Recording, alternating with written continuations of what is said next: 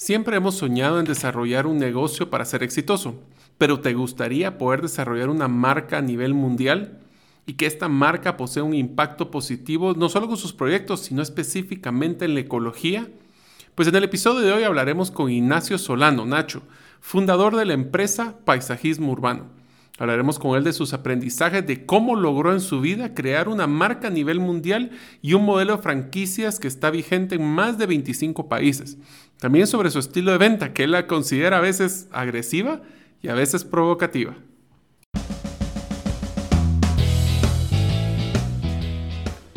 Bienvenidos al podcast Gerente de los Sueños, donde le brindamos las herramientas prácticas, competencias e inspiración para que los líderes de impacto cumplan sus sueños.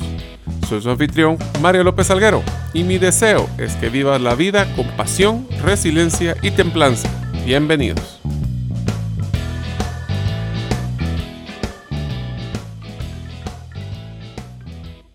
Hola amigos, bienvenidos al episodio número 26 del podcast de Gerente de los Sueños. Mi nombre es Mario López Alguero y durante los más de 20 años en que trabajé en empresas multinacionales, nunca, aunque no lo crean, solicité un aumento salarial ya que yo siempre viví bajo mi creencia que primero debo dar valor y luego viene el dinero. Deseo agradecerte que nos escuches el día de hoy. Si todavía no eres parte de la comunidad de los sueños, puedes hacerlo suscribiéndote a nuestros correos electrónicos ingresando a la página gerentedelosueños.com o a través de nuestro listado de difusión de WhatsApp enviando tu nombre al más 502 más 502 aquellos que nos escuchan fuera de las fronteras de Guatemala y el número de celular 5017-1018. Repito, 5017-1018. Deseo agradecer el patrocinador del episodio de hoy, la clínica de cirugía plástica New Genesis Plastic Surgery ¿Sabías que New Genesis es una de las muy pocas y exclusivas clínicas en la región que utiliza tecnologías de realidad aumentada y realidad virtual para poder evidenciar cómo quedarás después de un procedimiento, disminuyendo así sustancialmente la ansiedad de cómo podrías quedar? Si deseas conocer más de la clínica, puedes visitarlos en su página web newgenesisps de plasticsurgery.com o al correo info newgenesisps.com. El día de hoy tendremos el gran gusto de platicar con Ignacio Solano. Nacho es experto en interacciones biológicas y fundador de Paisajismo Urbano. Tras más de 15 años de trabajo en el diseño y construcción de jardines verticales, sumando a sus expediciones en selvas del mundo, dio la vida al concepto de ecosistemas verticales. Una nueva mirada a la jardinería vertical que hasta el momento solo había sido contemplada desde el prisma ornamental, dejando a un lado sus necesidades biológicas. Su sistema de construcción y selección de especies son el resultado de años de observación y estudio de los procesos y simbiosis interespecíficos que existen entre la flora y la microfauna. Si deseas conocer más de la empresa Paisajismo Urbano, puedes encontrarlo en su página paisajismourbano.com. Hola amigos, bienvenidos al episodio del podcast Gerente de los Sueños, donde nosotros creemos que para poder cumplir sus sueños solo tenemos que ponerle fecha, hacer nuestro listado de acciones y entrar a ejecutar. Así que hoy tengo el gusto de que nuestro programa va a ser una entrevista con un gran amigo, eh, un mentor en toda la parte de, paisajismo, eh, Ignacio Solano. Él es el, como mencionamos anteriormente, el socio fundador y CEO del paisajismo urbano en España. Así que Nacho, primero que todo, bienvenido. Muchísimas gracias por darnos este tiempo en unos momentos diferentes eh, como lo que nos ha llevado la crisis del COVID. Y primero, pues, eh, darte las gracias por estar con nosotros el día de hoy. Muchísimas gracias a ti, Mario. Es un placer siempre estar con un gran amigo como tú y que me invites a tu evento y a tu podcast. Es un, un gusto y un honor. Gracias. Excelente, Nacho. Pues mira, una de las cosas que me interesa que empecemos a platicar y quisiera que a todos, yo la conozco, por eso es que me interesa mucho que se la cuentes a los demás porque es espectacular. Quisiera que me contaras cómo fue tu vida de profesional, cómo estudiaste, cómo se fundó paisajismo urbano y que nos cuentes un poco en qué están haciendo ahorita eh, en este mundo que cambió en el modelo digital. Pues mira, eh, te, empiezo contando una historia. Yo tenía un amigo que, era piloto de un turbohélice y yo le preguntaba, oye, ¿qué trabajo más peligroso tienes? ¿no? Es un trabajo, y decía, sí, mi trabajo es peligrosísimo, te puedes morir de hambre. Entonces, eh, como biólogo, eh, a mí me pasaba un poco lo mismo, ¿no? Es decir, el trabajo de biólogo, desde el punto de vista académico, no me interesó nunca y a mí siempre me interesó el poder financiar mis propios proyectos y, por suerte o desgracia, la única vía era crear una empresa que sostuviera todo eso. Entonces, pues bueno, partiendo de esa idea y que eso era lo que yo quería hacer, eh, aparte de la formación y de un gran amor por lo que hago, pues empecé a trabajar con, ranas, con bichos. Eh, nunca me gustó el tema de comerciar con, con, animales, ni siquiera con plantas. Y al final caí de rebote en el, en el, en el tema del paisajismo y bueno, em, como paisajista soy prácticamente autodidacta. La vida me ha llevado por los derroteros más insospechados y a día de hoy pues miro, miro atrás y, hay muchísimos proyectos y hay muchísima gente preciosa que hemos conocido, entre ellos a vosotros. Hemos tenido muchísimos partners muy interesantes de los que nos hemos nutrido y hemos aprendido mucho. Ah, franquicias que nos han ayudado a vivir también y han sido pues un pequeño porcentaje de unos ingresos.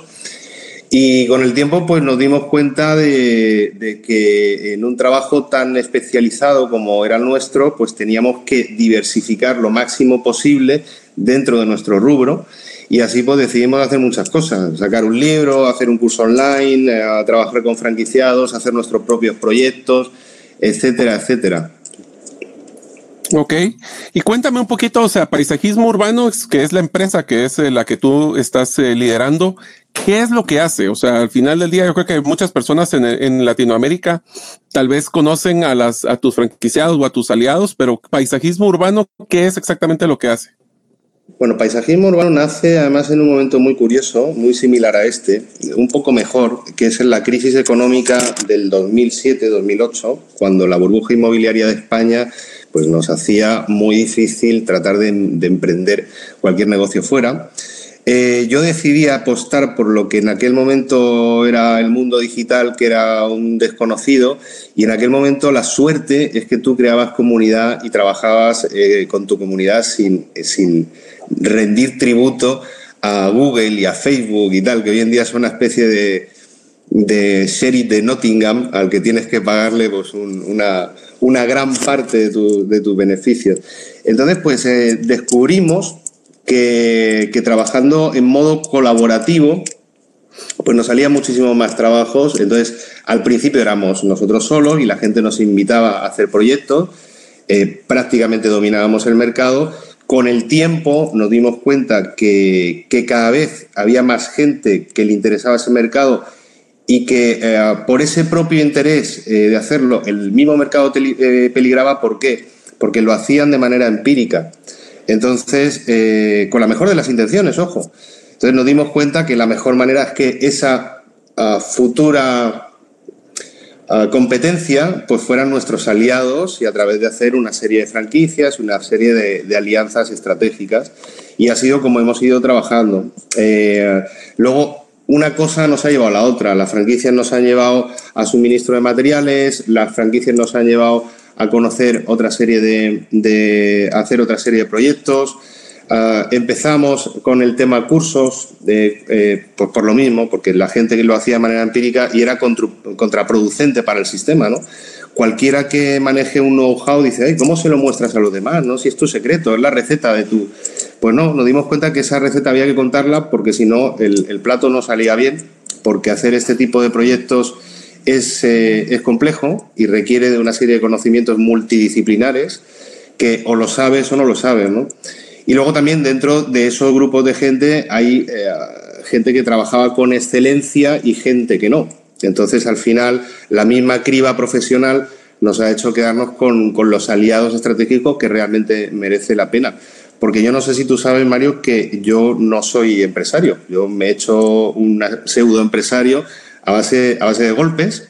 Yo soy biólogo, entonces yo no tenía una formación empresarial y para mí ha sido un verdadero camino de, investigación y de, tortura. Pero bueno, ha sido, ha sido muy bonito. No, y eh, voy a hacer un par de, anécdotas que me gustaría platicar con, con Nacho y que me los comentara, pero por ejemplo, una de las cosas que a nosotros nos gustó cuando hicimos nuestra investigación específicamente en lo que es el tema de jardines verticales, azoteas verdes, el paisajismo, eh, fue que hicimos una investigación, eh, sí, a través de Google de todas las personas que estaban haciendo este tipo de tecnología. Y después de hablar con una empresa en Francia, que quedamos sumamente decepcionados, encontramos a Nacho y a su equipo.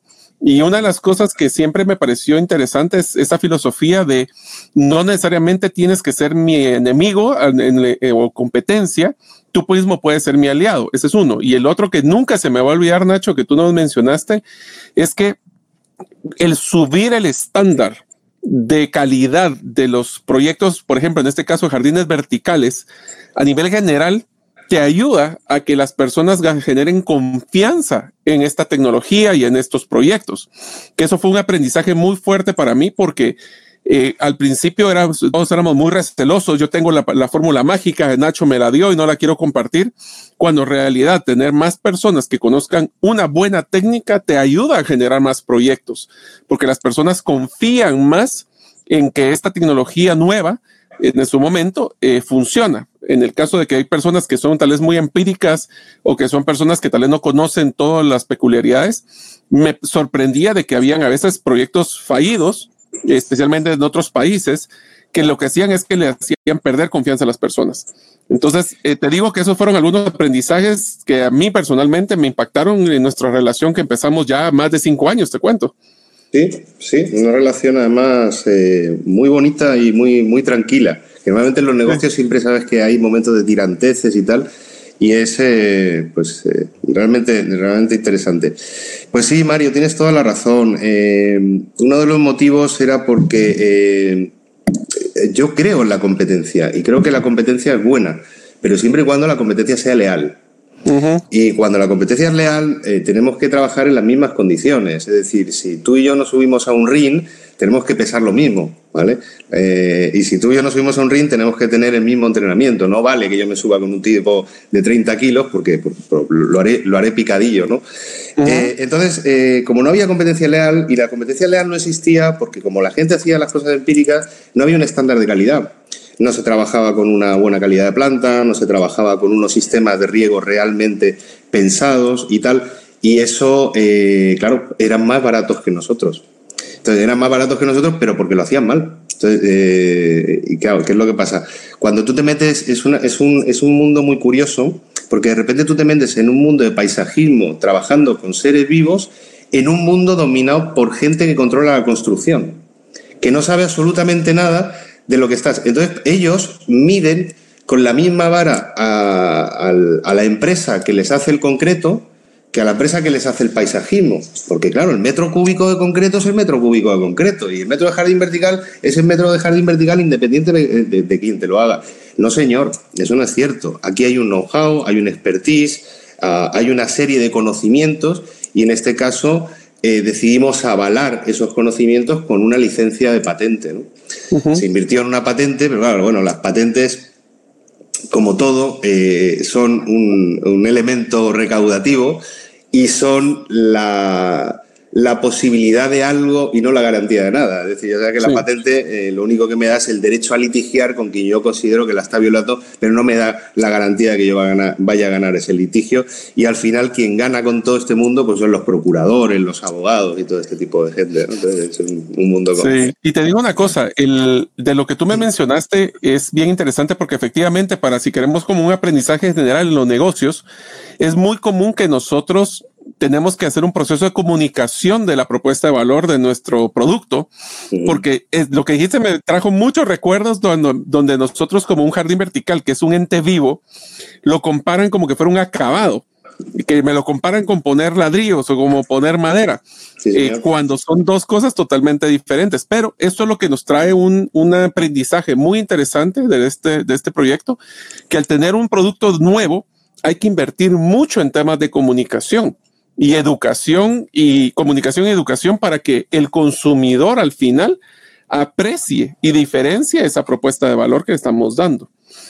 ¿Qué es lo que tú estás viendo, no solo desde España, sino en el mundo, de esa tendencia creciente de la interacción con las personas y las plantas? ¿Y por qué es que nos falta a nosotros como personas interactuar con plantas? Bueno, la biofilia es una manera moderna y contemporánea de llamar una necesidad ancestral del ser humano. Entonces, eh, la historia es que eh, ahora resulta que le hemos puesto un nombre se llama biofilia y es como, es como kitsch eh, que la gente se relacione con la naturaleza. Y es una cosa totalmente esencial desde el punto de vista físico y espiritual. O sea, físicamente lo necesitas y espiritualmente también. Entonces esto lo ponemos en mucho más valor cuando tenemos una privación de libertad, ah, nos encierran, ¿vale? Y nos damos cuenta de lo que habíamos perdido, ¿no? Ese es como aquel que no valora a su esposa y cuando su esposa se va con otro se pone a llorar pensando en la maravillosa esposa que tenía, ¿no?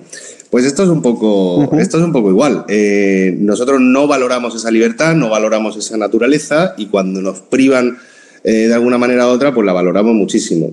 Esa biofilia es esencial, o sea, tenemos que vivir con eso. Yo no sé si te, acuerdas de una charla TID que di en su, en su momento y hablaba de eso, de la necesidad del ser humano y que el futuro y lo más moderno posible es volver al pasado. Pero porque eh, tenemos una. Eh, nosotros somos tribus, somos animales. Y entonces eh, necesitamos ese contacto con la naturaleza y necesita, a mi juicio, eh, necesitaríamos volver, volver un poco más a la vida, a la vida tribal, a, eh, hacer grupos más reducidos. ¿no? Yo creo que un poco el, gran problema, y no me voy a meter en estas cosas de macroeconomía y de macropolítica, pero el gran problema de este planeta es que ya somos una bola y una catera de gente tan grande que eso es inmanejable. Y uno solo puede, además está demostrado, que uno solo puede cuidar de un grupo reducido de personas y no es más de 30. Entonces, cuando te dan un país con 20 millones de personas, ¿cómo vas a cuidar de ella? Es totalmente imposible. O sea, siempre primarán los, eh, las necesidades de uno sobre otro. Entonces, volver a ese punto tribal y volver a hacer las cosas en comunidad y volver a hacer huertos urbanos y volver a tener reservorios de agua al aire libre y volver a tener animales domésticos en comunidad sería una idea excelente. Eh, en estos momentos de confinamiento y en estos momentos en los que se tambalea la economía mundial y, bueno, pues puede haber una especie de, de, de, adebacle de la, de la, sociedad tal y como la conocemos, porque realmente se está tambaleando todo, te das cuenta que las ciudades realmente son una trampa. O sea, en el, en el, en el caso en el que hubiese una carencia de comida, ¿vale? Una ciudad es una trampa el último lugar en el que puedes conseguir comida es, una ciudad. El lugar más peligroso para estar, donde hay gente con muchísimas más necesidades que tú, capaz de hacer cualquier cosa por quedarse con lo que tú tienes, es una, es una ciudad. Entonces esa, esa vuelta al, campo pone de valor y pone en manifiesto que, la casa de campo que antes no valía nada eh, y nosotros valorábamos el, el, departamento en la avenida, no sé qué, eh, es al revés. Lo que realmente vale es tener un pedacito de suelo y lo que realmente vale es poder tener eh, por lo menos una vía de escapatoria a la autosuficiencia.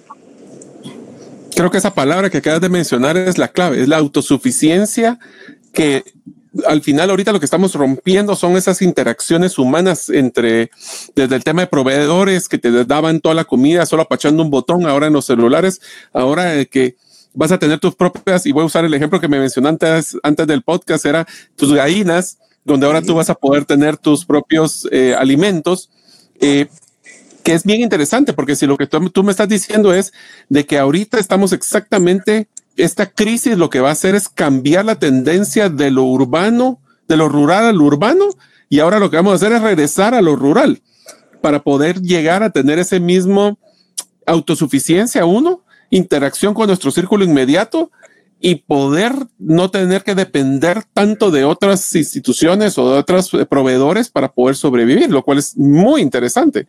Y cuéntame, Nacho, de lo que estás viendo de tendencias hacia el paisajismo, hacia los desarrollos de, de urbano, regresando al tema urbano, porque me mencionaste el tema del desarrollo de nuestras propias eh, casas de campo para poder eh, vivir. Y te voy a ser sincero, cuando estás hablando de un encierro, es bien interesante de que nosotros eh, podamos comparar el encierro en un apartamento con una casa campo. o sea, en una casa campo puedes salir. En un apartamento, ¿a dónde vas a ir? O sea, tal vez a la calle, pues, pero fuera de eso, ¿no?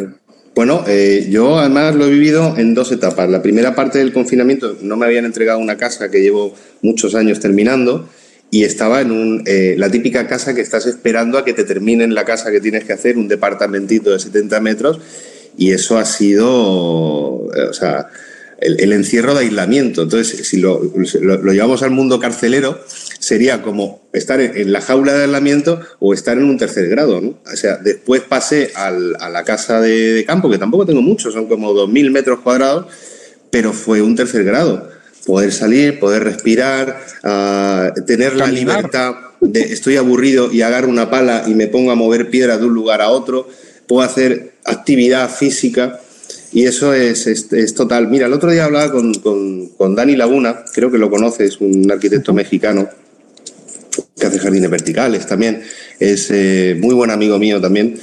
Y, con Dani hablábamos de este, de este tema, ¿no? Ahora se, se dedica a vender eh, casas por Playa del Carmen y, hace pequeñas promociones y tal.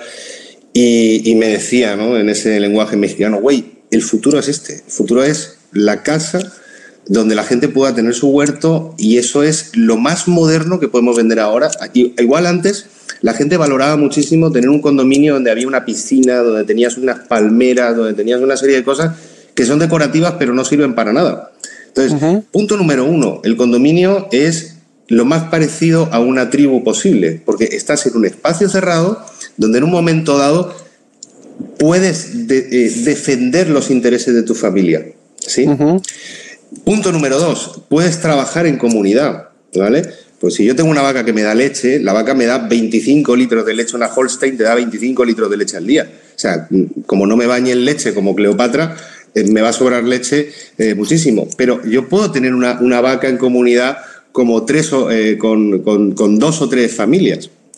Los pollos los podemos compartir. O el huerto puede ser un huerto comunitario.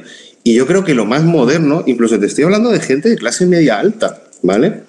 Es buscar ese tipo de construcción con ese tipo de vida moderna ligada, ligada al pasado. Se me hace muy interesante y no es, no es nada muy loco, ¿no? Sí, sí, sí, no, y te digo, ahorita donde estamos viendo de que el menor impacto ha tenido a nivel de, de, de, vínculo social es en la parte de las comunidades pequeñas que están en el interior del país. En unos momentos continuaremos con la segunda parte del episodio del podcast Gerente de los Sueños. Deseo contarles una noticia. Próximamente estaremos lanzando el primer taller práctico digital de Gerente de los Sueños. Debido a la gran respuesta, el primer taller que realizaremos será el de cómo construir un exitoso embudo de ventas digitales para sobrevivir y prosperar en este mundo que está actualmente digitalizado.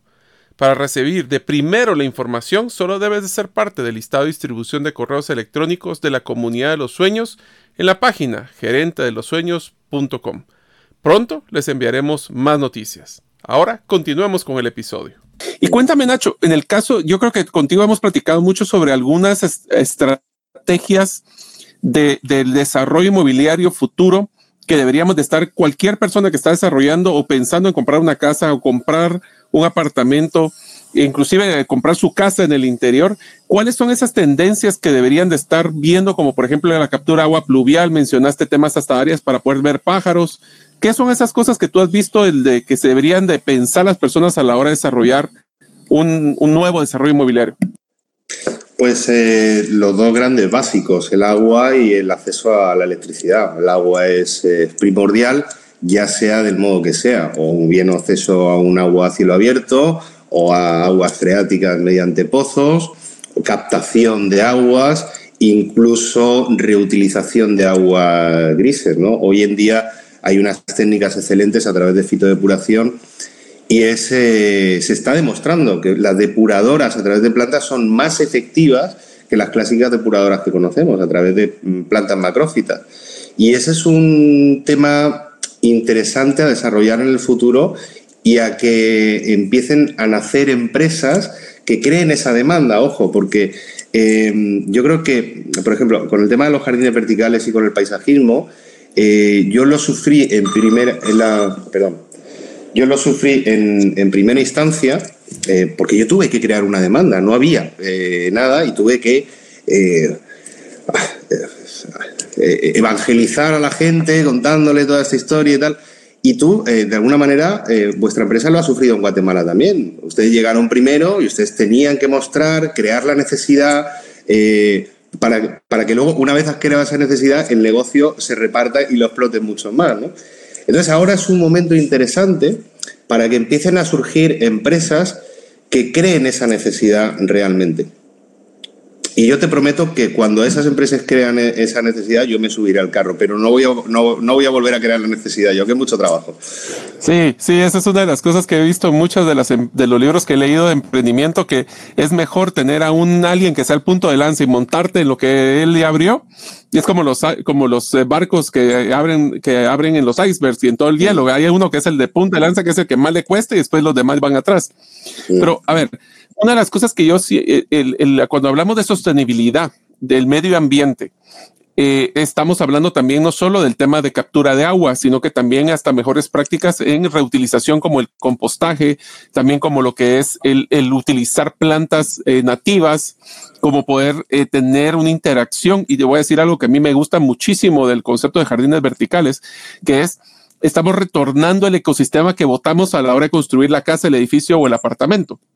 Y muchas veces tenemos interacción con la flora y la fauna que estaba ahí antes. Por ejemplo, a nosotros nos gusta colocar muchas de las plantas en los jardines verticales para llamar a colibrís. Y usualmente hay colibrís y hay, hay mariquitas y hay bichos y, todo ese proceso del ecosistema. Me gustaría que tú nos contaras cómo fue que eh, pensaste en que los jardines verticales iban a ayudar a crear o retornar ese ecosistema que, básicamente estamos quitando para desarrollar lo urbano. Bueno, pues yo me, me, atribuyo una cosa muy curiosa que es el, no inventar nada, el simplemente copiar a la naturaleza, que es la mayor de las, de las maestras. ¿no? Entonces, eh, un jardín vertical bien hecho y bien ejecutado, eh, la única diferencia con uno que está mal hecho y mal ejecutado es que uno tiene, está eh, previsto desde un punto de vista biológico de interacción de plantas, de trabajar con los gradientes en, el agua. Tú sabes muy bien, tú eres experto en eso también, eh, tú sabes muy bien que en, los muros hay unos gradientes hídricos, por lo tanto hay unos gradientes químicos también, a nivel que se me estratifica el pH, me va cambiando, el pH es más ácido en la parte baja y tal. Eh, sabemos que la mayor cantidad de plantas posibles crean estas interacciones que se llaman además desconocidas, porque tampoco sabemos exactamente cómo funcionan, porque no hay estudios al respecto con planta ornamental, que son estas alelopatías positivas y alelopatías negativas, que hacen que unas plantas crezcan más que otras, que una planta sea la antagonista de la potencial eh, plaga de otra. Por lo tanto, el resultado es que el hombre eh, nosotros no tenemos que estar metiendo nuestras manos permanentemente y andar corrigiendo cosas. Y el sistema se autorregula solo. ¿vale?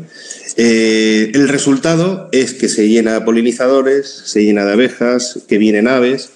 como no estás usando fitosanitarios, no estás usando porquería. Mira, muy cerca de donde vivo yo hay una, hay una laguna y se supone que la gente que lleva el tema de protección ambiental deberían ser, eh, son compañeros, son, eh, deberían, deberían, no sé, leerse algún boletín de vez en cuando, ¿no?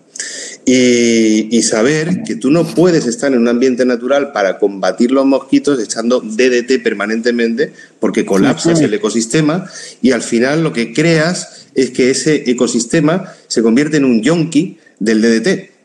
Porque tienes que estar permanentemente echándole veneno, porque claro, como le echaste veneno una vez, te eh, mataste a los peces, que a su vez se comen a las larvas de los mosquitos, echaste veneno otra vez, mataste a los murciélagos que se comen a larvas de mosquito, echaste veneno ya otra tercera vez, mataste a los anfibios y al final mataste a todos los depredadores de los mosquitos, por lo tanto tienes que estar añadiendo ese, ese producto y creas un espacio a cielo abierto lleno de agua, pero totalmente estéril, susceptible a que cuando llega el calor y llegan los mosquitos hagan plaga.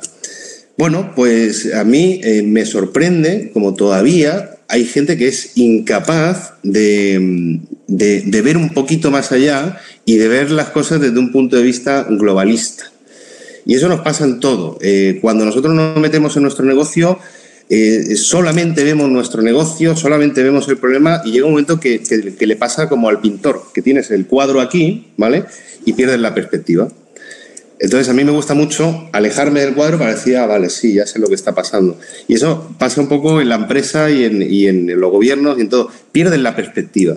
Se, se obcecan, se aturullan, trabajando como se ha hecho siempre. Y hoy en día es cuestión de innovar y hacer las cosas diferentes diferentes. Eh, es lo que tú decías antes, oye, ¿y, cómo se te ocurrió trabajar con la competencia?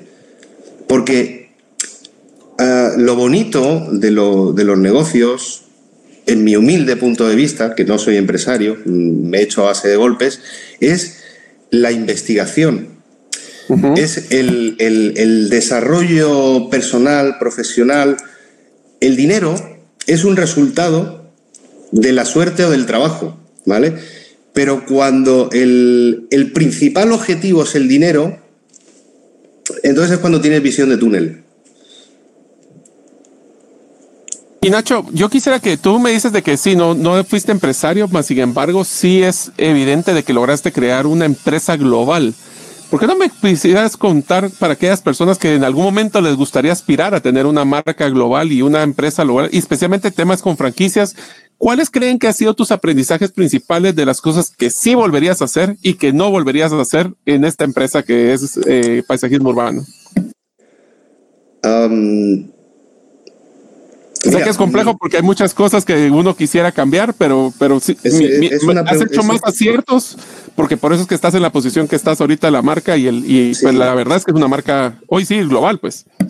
Sí, es una marca conocida, somos una micro multinacional, por llamarlo de alguna manera, tenemos representantes en muchos países, se nos conoce mucho. Y bueno, pues contestando a tu pregunta, te podría decir que eh, quizás el, mayor error que cometí al principio, eh, que es cuando no tienes presupuesto para hacer las cosas, te rodeas de gente que te hace promesas y que tiene ciertos intereses contigo, pero que al final resulta ser, como llamo yo, pájaros negros. Entonces, eh, ese fue mi principal error, el rodearme de pájaros negros que luego trataron de boicotear y hoy en día incluso se convirtieron en una competencia insana, porque estuvieron ahí. Eh, si volviera a empezar, empezaría directamente pagando a los mejores profesionales a mi alcance. Aunque no tuviera dinero, buscaría ese dinero y me endeudaría para pagar al mejor. Otra cosa que no he conseguido aprender todavía, y este es el gran enigma, es cómo saber diferenciar al mejor del charlatán. Pero esto es otro cantar. Ese es un tema bien delicado, ¿eh? Porque eh, sí, es difícil lograr ver cuál es el que es solo práctica y cuál es el que de veras tiene la esencia, ¿verdad? Y en el caso de las franquicias, ¿qué es lo que si alguien estuviera pensando en algún momento franquiciar su negocio, qué le recomendarías hacer y no hacer? Eh, a ver, las, eh, las, franquicias son, son complejas y lo que, lo, que, lo que interesa realmente de la franquicia, en mi juicio, es primero que sean excelentes personas y hay que conocerlos. ¿Por qué? Porque al final una franquicia es un socio al que tienes que acompañar y un socio que te va a hacer una, una llamémoslo, promesa de amor, ¿no? Es decir, eh, me he encontrado muchas franquicias que, claro, cuando, y más cuando trabajas con un intangible, como es el nuestro, que es un know-how. Yo te doy un know-how entonces, claro, lo que a ti te parece provechoso los primeros dos años, una vez lo has explotado, el tercero ya no te parece provechoso, ¿no? Y dices, ¿por qué voy a seguir yo pagando a este señor por un know-how que me dio? Y entonces ese es un fenómeno que se ha dado en nuestra franquicia bastante, es decir, la persona que se aleja de la franquicia y tienes que al final tener un presupuesto para litigios, que es una cosa horrible, y un, presupuesto para defender tus intereses eh, mercantiles, ¿no? Entonces, eh, lo primero, hacer un estudio muy bueno, ver qué, tipo de personas son, qué perfil tiene y si realmente le interesa ese negocio. Segundo, eh, para eso están los canon de entradas y están los royalties. El canon, el canon de entrada en realidad no es un beneficio para la empresa. Lo que interesa, lo que interesa al franquiciador es un royalty.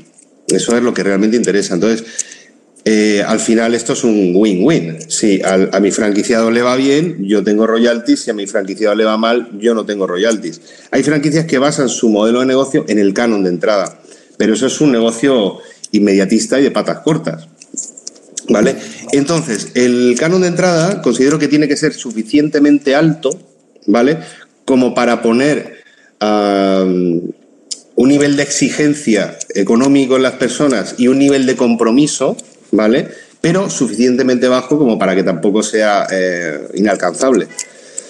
Entonces, pues bueno, lo de la franquicia es, ¿sabes, ¿Sabes que es otra cosa que yo he visto que, que, también, por lo menos a nivel de los franquiciados de paisajismo urbano, funciona?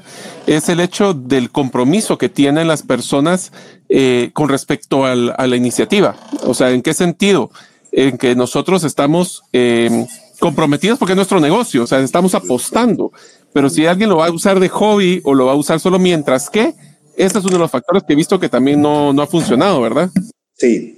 Eh, luego, a ver, es que eh, el jardín vertical es una cosa compleja y es una cosa que realmente te apasiona y realmente te gusta lo que haces y, te, te enloquece, como es el caso mm, de una señora que conozco yo que se llama Marianne, que es una verdadera fanática de su trabajo y que eh, le enamora y es un, es un tema primero porque lo mamó toda la vida, porque, porque estuvo toda la vida rodeada de plantas y segundo porque es una, por una pasión. Entonces, eh, son, esto no vale para cualquiera. Esto no es una franquicia de hamburger donde tú la compras, pones un encargado y le compras el pan al tipo. Esto es una cosa que requiere una dosis tremenda de amor, son proyectos complejos, son proyectos que tienes que hacerles un seguimiento primero para venderlos, porque es una carrera de obstáculos venderlo. Tú sabes muy bien que un proyecto puedes tardar un año y medio en venderlo eh, luchando contra viento y marea, luchando contra competencia,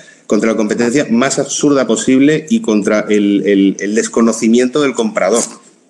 Hacer una venta por valor. Cuando consigues hacer la venta por valor, eh, y consigues eh, enseñarle y mostrarle a ese tipo que solamente un, un, estúpido no sabe diferenciar entre valor y precio, ¿vale? Eh, una vez lo consigues, lo ejecutas con las dificultades que tiene el, el, ejecutarlo. Luego son unos meses de mantenimiento y encima ya si lo cobras, eso ya es, eso ya es una verdadera maravilla, ¿no? Entonces, requiere muchísima pasión, eh, son eh, negocios interesantes desde el punto de vista económico y hay empresas que han demostrado que funcionan muy bien y hay empresas muy punteras como eh, My Botanic o G-Wall en, Argentina o, Silvia, Ecoyab o mm, Eduardo Barak, Bertec, hay un montón, que, me, que me perdone si no me he acordado de algunas, chicos, hay, hay muchísima gente y lo que diferencia a esa gente es que a todos les apasiona lo que hacen y que es, gente enamorada de las plantas. Esto es algo que o te fascina o dedícate o a montar un McDonald's, con todos mis respetos para el McDonald's, que es otra cosa, ¿no? ahora yo quisiera, y esto es algo que, que, que, que, era de las preguntas que tenía guardadas para el final, Nacho, porque es una de las que a mí me gusta mucho de, de cómo tú vendes. ¿Cuáles son las recomendaciones de un producto especializado que necesita venderse por un buen tiempo y es algo que es disruptivo. ¿Cuáles son las sugerencias que tú le darías a las personas de cómo es tu estilo de venta? Y, voy a hacer una analogía de una historia que, que me encantó cuando vinimos a, vender uno de esos primeros proyectos, eh, cuando venimos eh, de Jardines Verticales, eh, Nacho nos ayudó a, hacer escala cuando iba a México a ayudar a venderlo. Y este proyecto me dio risa porque era una torre de un edificio y Nacho le dijo al, dueño de que parecía como que fuera una torre del calabozo de Mordor. Nunca se nos va a olvidar eso. Y fue una, una expresión muy coloquial que al dueño le estaba diciendo que su torre era fea, más sin embargo, le encantó la forma como lo expresó Nacho. Entonces, tal vez, ¿qué nos recomiendas, Nacho, para los que están en un proceso de venta? ¿Cómo vender o cómo es tu estilo de venta? Y no, yo sé que no va a funcionar para todos, pero ¿cuáles son las recomendaciones que les podría dar a las personas de cómo vender diferente? Bueno, eh, en mi caso me funciona porque, eh, por lo menos en, América, la, la, gente es tolerante conmigo porque me permite ser excéntrico por ser de fuera. Entonces, eh, y luego tú me conoces bien y sabes que mi aspecto no es el más normal. Yo no soy un tipo que vaya con su, con su saco y con su corbata y tal. Soy el antagonista totalmente, ¿no? Pero eh, me considero una persona muy seria en mi trabajo y eso me lo notan y me lo valoran. Entonces, eh, yo tengo, me gusta vender con humor eh, y me gusta vender con irreverencia. Soy muy irreverente. Trato con muchísimo respeto al propietario del mall o, quien sea, lo trato con, un respeto exquisito, pero soy canalla sin pasarme, sin pasarme de la línea, ¿no? de, una delgada, de una delgada línea. Y ese es un equilibrio que lo puedes tener o no puedes tener. Yo aprendí, aprendí a tenerlo y aprendí, aprendí a ser irreverente y canalla hasta el punto de, pues a veces la gente se queda como descolocada, ¿no? Pero como, como me gusta la provocación, eh, trabajo con esa provocación sutil y, humorística y luego eh, tengo una venta y tú lo has visto, eh, de algún modo, entre comillas, agresiva. ¿vale? Soy, soy agresivo vendiendo y mi agresividad no es más que una seguridad pasmosa en mí mismo, porque cuando uno sabe que lo que hace lo hace realmente bien y que nadie se lo hace mejor que tú, eso o lo muestras con, con, una total seguridad a un arriesgo de parecer engreído, o no te sirve de nada. Entonces, claro, al final piensa que estás todo el rato por el filo de una navaja en el que puedes caer, eh, eh, puedes caer en el abismo de ser engreído, puedes caer en el abismo de ser, de ser eh, maleducado en un momento dado. Entonces, siempre me mantengo en esa, en esa línea con muchísimo respeto, muchísimo cariño. Y la verdad es que la mayoría de la gente me lo, me lo tolera. Te voy a decir una cosa que es de el, ninguno de los procesos de venta que hemos hecho juntos ha sido aburrido. Eso sí te lo puedo decir. Eh, ha sido muy dinámico, muy entretenido. Eh, pero al final, lo que creo que es tu factor principal es que generas una emoción en las personas, Nacho. O sea, las personas, sí, hay un tema de confianza, pero también un tema de confiabilidad de lo que estás diciendo. Nacho, te quiero agradecer. Realmente, lastimosamente, el tiempo del programa se ha terminado. Es un programa eh, que creo que se va a enriquecer muchísimo.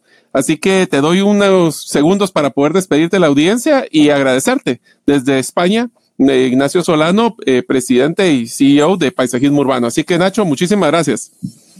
Mario, muchísimas gracias a ti, muchísimas gracias a lo que escuchen este podcast. Ha sido un verdadero placer estar con ustedes y espero que Mario me vuelva a invitar en otra ocasión. Mario, un abrazo, muchísimas gracias. Gracias por escuchar el episodio de hoy de Gerente de los Sueños. Recuerda que para lograr cumplir tus sueños solo debes de ponerle fecha y tomar acción. Las notas y material complementario de cada episodio puedes encontrarlo en la página gerentedelosueños.com. La música que han escuchado es Feeling Good de Kevin MacLeod y pueden encontrarla en incompetech.com. Hasta la próxima y que sigamos haciendo nuestros sueños una realidad.